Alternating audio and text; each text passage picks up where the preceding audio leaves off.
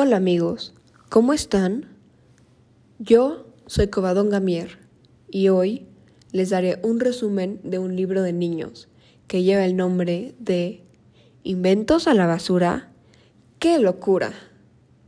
Este libro lo puedes encontrar así como en Gandhi, Amazon, online o en alguna librería para niños. Este libro fue escrito por Joe Seong Yeon, el cual consta de un aproximado de 36 páginas. Este nos habla y nos explica de cómo las cosas que nosotros vemos como basura pueden ser mucho más que solo basura, ya que se les puede dar otro uso. Se pueden reutilizar en vez de tirarlas. Este libro nos puede dar a entender que gracias a las comodidades que tenemos en nuestra vida y con la tecnología que vivimos hoy en día, generalmente las cosas que se podrían poner a mejor uso en vez de solo tirarlas, las vemos como basura y como nada más. Como por ejemplo, cuando Julio le dice a Tulio, su profesor, hay solo llantas y muchas ruedas. ¿Aprovecharlas? No sé si se pueda. Y el profesor le contesta, las llantas son útiles, las ruedas también, pues siendo redondas, las dos giran bien. A lo largo del cuento, Inventos a la basura, qué locura, nos dan ejemplos de cosas y de su eficiencia. Como por ejemplo, en una parte nos hablan de cómo las hélices de las aspiradoras producen ondas y viento, y que así, al girar al revés, succionan el polvo y la pelusa. También nos hablan de los tipos de hélices y de sus muchos usos. Como por ejemplo, el viento que se produce en estas hélices puede crear succión, energía y hasta puede llegar a levantar objetos del suelo, como en los molinos de viento, las aspiradoras y los helicópteros. Otro ejemplo que nos muestran en el cuento son los objetos que necesitan de un engranaje, como un reloj, un carrusel, una bicicleta, las escaleras eléctricas, entre otros. Este cuento también nos habla de los resortes y de cómo pueden siempre volver a su forma original. Nos explican que si los estiras y los estiras y que si los aprietas y los agrietas, de todas formas siempre van a volver a su forma original.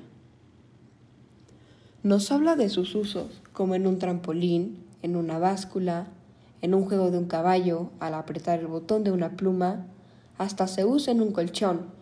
Básicamente los resortes se usan todos los días sin darnos cuenta. Otra de las varias cosas que le pregunta Julio al profesor es de los cierres. Y el profesor le contesta que los cierres no solo se cierran, sino que también se abren. Nos enseña que al fijarse bien en ellos, podemos observar que tienen dos hileras de dientes, los cuales al juntarse cierran todo de manera fuerte. Cada diente embona en su lugar por medio del cursor. Lo más interesante es que se abren y cierran al instante. Nos explica su utilidad en diferentes objetos, como por ejemplo en las mochilas, al sacar y guardar tus utensilios, y así poder llevarlos a cualquier lado sin que los utensilios se caigan, ya que estarán protegidos por los cierres. La intención del autor al escribir este libro fue que fuera para niños de menor edad, y esto se refleja en la manera en la que este libro fue escrito, como por ejemplo con caricaturas, con diferentes dibujos y sin tanto texto en él. Lo hicieron así para que los niños desde tempranas edades se den cuenta de que las cosas se pueden reciclar y no siempre se tienen que tirar. Así puedan aprender y crezcan con una forma de pensar más ecológica de lo que la tienen las generaciones de hoy en día, ya que nuestro mundo necesita mucho de esto. Este libro fue escrito con el propósito de ver el futuro de nuestro mundo, que cada vez se hunde más con la basura que le echamos, ya que así cuando los niños que han leído este libro desarrollen un pensamiento diferente en el futuro y puedan pensar dos veces antes de tirar algo y así reusarlo y reducir la cantidad de desperdicio que generamos ayudando así tanto al mundo como a nuestra propia salud. En conclusión, al final del cuento, el doctor le pregunta a Julio que si todavía piensa tirar tantos inventos buenos. Pero claramente Julio le contesta, ¿inventos a la basura? ¡Qué locura! No, jamás. Este libro nos hace reflexionar que antes de tirar algo a lo que podemos dar muy buen uso, lo analizamos y ahí vemos si se puede utilizar para algún invento.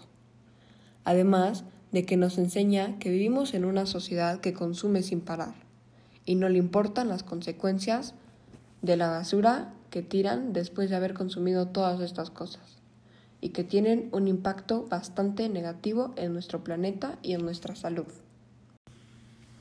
Pero bueno, con esto se acaba el podcast. Espero lo hayan disfrutado al igual que yo disfruté al hacerlo. Y que con esto hayan podido darse cuenta que no todo lo que para nuestros ojos es basura significa que sí lo sea, sino que pueden ser los materiales para inventos increíbles. Que tengan buen día o buena noche. Adiós.